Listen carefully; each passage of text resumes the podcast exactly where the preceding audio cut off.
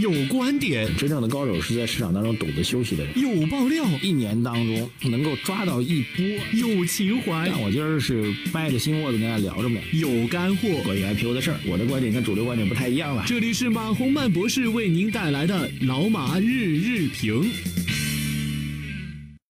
好，各位老马日评的听众朋友们，大家早上好。二零一八年的六月十一号星期一，感谢理财魔方冠名老马日评，下载理财魔方 APP，专业资产配置，一键投资全球。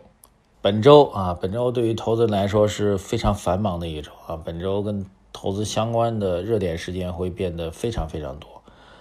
呃，第一个事情呢，就是特金会啊，这个会晤的双方大佬已经到达了新加坡啊，今天应该就会有相关的会晤推进的消息啊，正式会晤应该是在十二号啊，按照之前的计划，今天一天，这两位元首到了新加坡干什么呢？我不太清楚啊，但显然会不断的有信息发出来，这是第一件事情啊。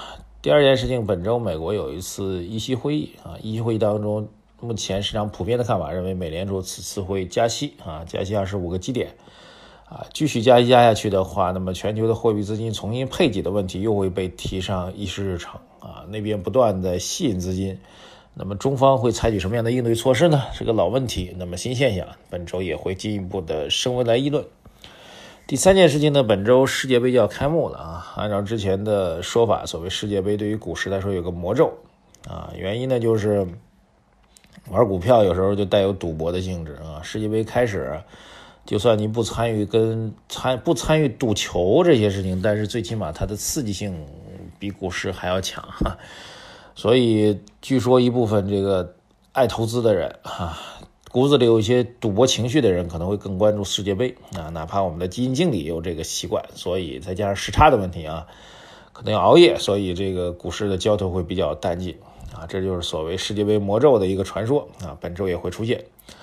本周就是到周五的时候会更加敏感啊，对于中美之间，因为之前美方曾经讲过中美贸易战的对中国处罚的那五百亿到六百亿美元的这个关税的清单啊，贸易产品的清单将会正式公布。当然，中方之前曾经明确表示过，你如果敢对我们加关税的话，那我们之前答应你的所有的进口的事情，通通不算数啊！这过程大家应该还知道的啊，特别是每天坚持听我们节目的人。所以这事儿到十五号，究竟中美之间会不会进入到下一轮的死磕，还是双方已经皆大欢喜的达成了协议？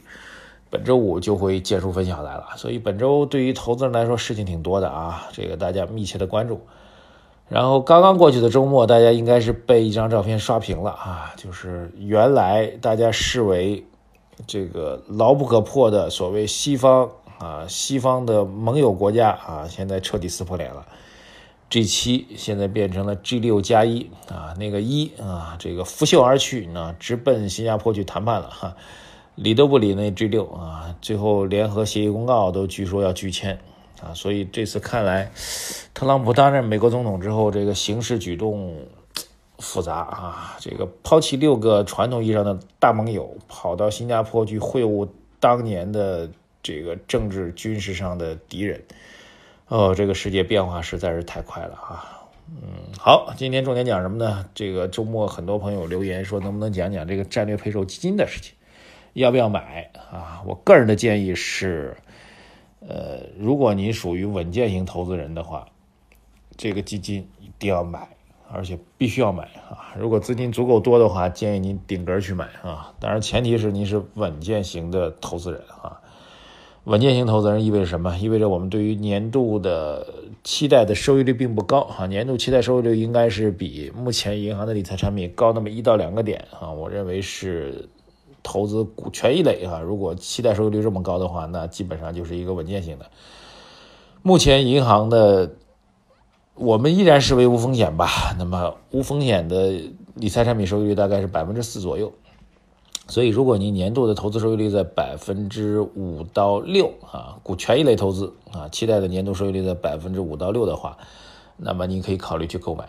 啊，如果你属于这样一类人，而且又极度厌恶风险的话，那你坚决要买，而且要顶格去买啊。此外的人我不管啊，我也搞不清楚啊。风险喜欢型的人，啊，关于战略配售基金啊，讲宏观和微观两个层面啊。宏观层面显然就是，既然大家伙都担心钱不够，我在上周五的晚评当中提到的，我说钱不够啊，就是没钱啊，所以 CDR 包括独角兽都是好事意味着整个资本市场的投资逻辑将会偏向于国家战略，偏向于科技创新。偏向于未来市场发展，偏向于那些能够代表中国经济前行的这些主角，这是绝对是好事啊！这些公司上市之后，也会被很快的调入到指数当中去，所以是一件好事。但是就是缺钱。那么宏观上，如果大家认为缺钱的话，那就给你钱。所以宏观上对这样的政策是坚决的战略性的支持啊，毫不动摇。六只基金顶格的话，每只基金能发行五百亿啊，那么的话就是总共是三千亿的资金，就是第一目的就是为了。战略配售 CDR 和独角兽啊，所以如果没钱的话，三千亿完全可以顶上来了啊，这是宏观上的目标之一。目标之二呢，就是调整投资者的结构我相信蛮多的，我刚才建议的这种风险厌恶型投资人会选择去买这些基金的，这意味着整个资本市场的投资结构啊，会从个人至少在一一定程度上会转向机构投资人，对吧？这是一个投资结构的优化，这是宏观上的第二个好处。好，微观上，微观上这部分的基金也值得去关注的啊。所谓战略配售，说白了就是当年让我们很羡慕的这个线下配售啊。以前只有我们的社保基金为主啊，然后包括一部分的这个战略型的基金、产业型基金啊，这个公募基金能够去参与配售，其他的二级市场散户投资人只能去打新去摇号。那么你相当于享受到了机构的同样的福利。这样的好处为什么不参与呢？这是第一个参与权的问题。第二一个就是折价的问题啊。虽然目前 CDR 的具体发行定价啊，这是一个非常敏感的事情。很多人在说这个 CDR 如果现在发回到 A 股，那么不是让中国人帮外国人去接盘子吗？这不是要坑中国投资人吗？那么当然这就涉及到一个具体的 CDR 将来如何定价的问题。那么我个人的看法，个人的判断啊，CDR 定价应该会有折价的。啊，不管它是以 IPO 的新增的形式发行，还是以啊，也不能叫新增了，应该是叫这个定向增发吧，应该是增发的形式发行啊，还是用这个老股转让的形式，我个人认为都会给至少我们的 A 股市场的一级市场应该会给一定的折价的。我个人认为啊，如果不止没有折价，是平价，甚至还有溢价的话，那就会有问题啊。但是我个人认为肯定会有折价的。如果个这个判断成立的话，那这个折价再加上 A 股市场天然的较之于海外市场会出现一定的溢价，就一级市场、二级市场会形成一个明显的差价。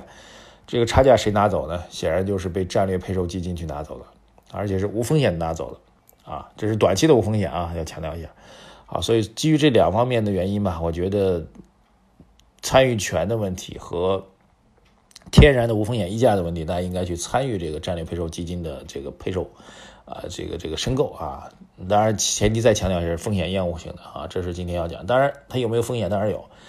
呃，锁定期里当然是三年才能够赎回啊，但是其实过一段时间之后啊，就应该可以通过交易所的基金去转让交易，但转让交易会有一定的折价，这是第一个风险啊，锁定期的风险和呃交易所交易的折让的风险啊。第二个风险当然就是哪怕是低价配售了独角兽和 CDR，也不排除他们将来会跌破发行价的问题啊。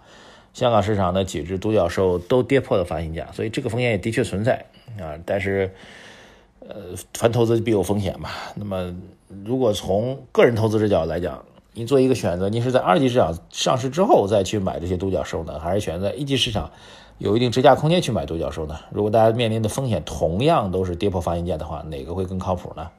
所以就比较清晰了。所以我们态度比较明确啊。再重复一下啊，从今天开始，战略配售基金就要开始。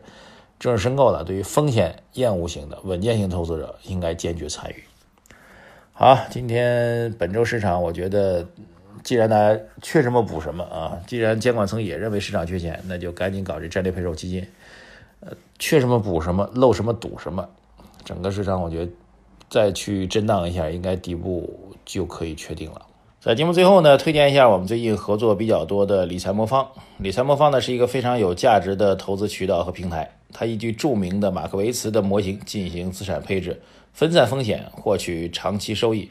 每笔投资的都可以在基金公司官网查到，投资渠道安全可靠。大家可以去关注下载理财魔方 APP，对你的投资做一个补充。好，谢谢大家哈，今天聊到这里。啊，今天我还有一个对于上市公司董事长的一个专访啊，我们将会关注到的是一家零售管理类的公司啊，这家公司的名字叫利群股份啊，对这家公司有兴趣的朋友们可以留言给我，谢谢大家。微信公众号财经满红版留言点赞转发。